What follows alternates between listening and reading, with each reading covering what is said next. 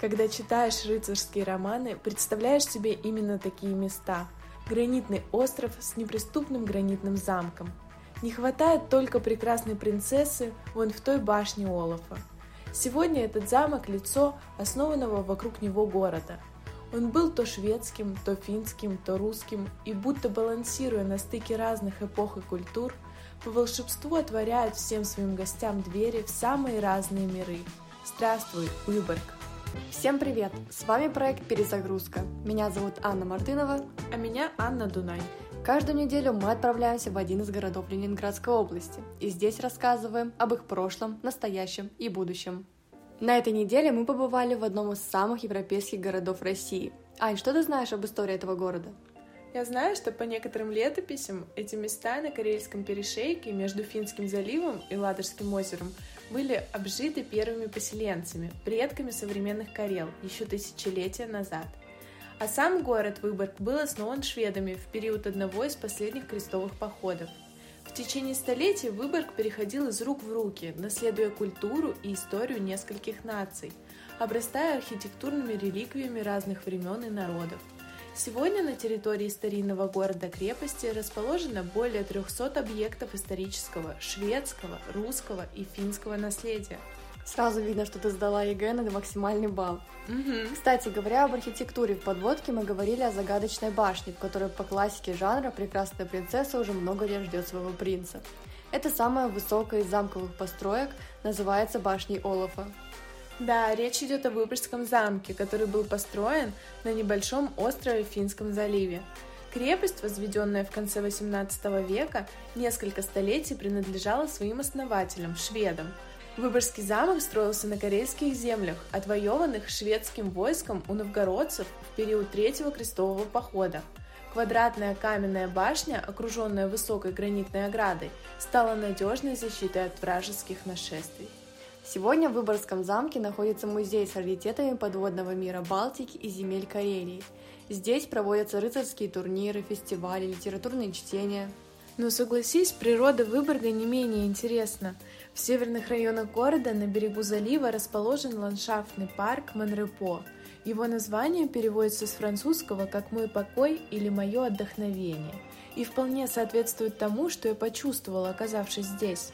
Да, поддерживаю. Живописные озера, серые скалы, нависающие над морем. Вся эта красота выглядит естественной. Но на самом деле этот парк был заранее спланирован и создан руками людей.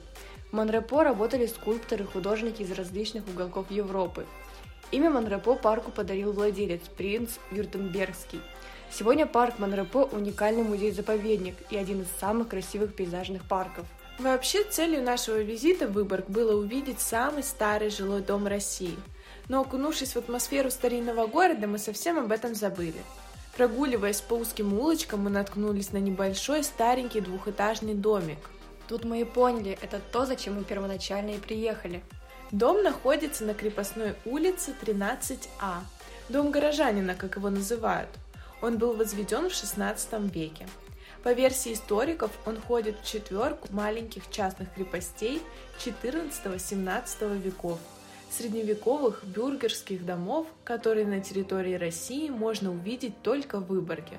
Самое интересное, что в нем находится всего две квартиры, и в них все еще живут люди – Интересно, каково это осознавать, что ты живешь в самом старинном жилом доме России?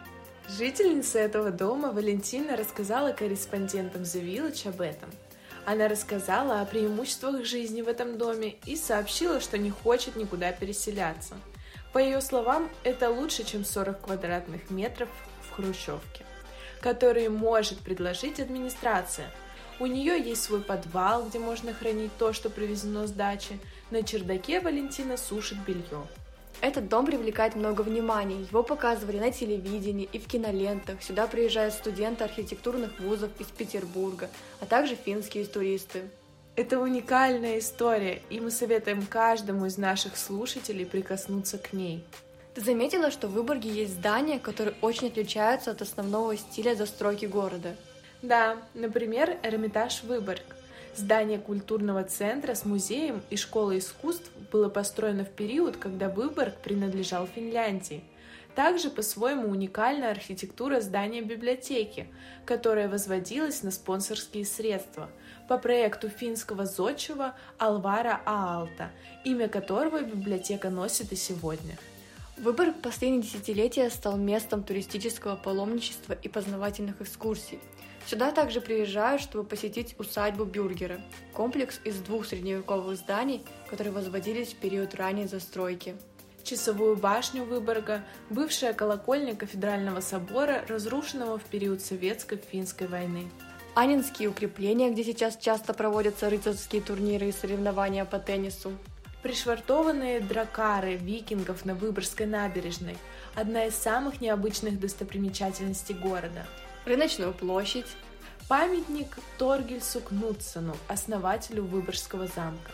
Памятник Выборгскому трамваю, желтый трамвайный вагончик на Театральной площади, а также скульптуры кондуктора и пассажира-безбилетника, установлены в честь эпохи существования городских трамваев. Сейчас там находится кафе. Классно, что он не пустует. Одно из древнейших зданий Выборга – костел Святого Гиацинта. Средневековый особняк в готическом стиле также называют рыцарским домом. Площадь Старой Ратуши в Выборге. Сарвальское кладбище. На его территории расположено несколько национальных кладбищ – русское, финское, немецкое, шведское. Посмотреть на достопримечательности города сегодня прибывает более полумиллиона человек в год. Расстояние от Санкт-Петербурга до Выборга 122 километра. Быстрее всего его преодолевает поезд, который отправляется с Финляндского вокзала. В пути вы проведете около часа. Захватите с собой любимую книгу и наслаждайтесь поездкой. Спасибо, что послушали этот подкаст до конца, это очень ценно для нас. Встретимся на следующей неделе.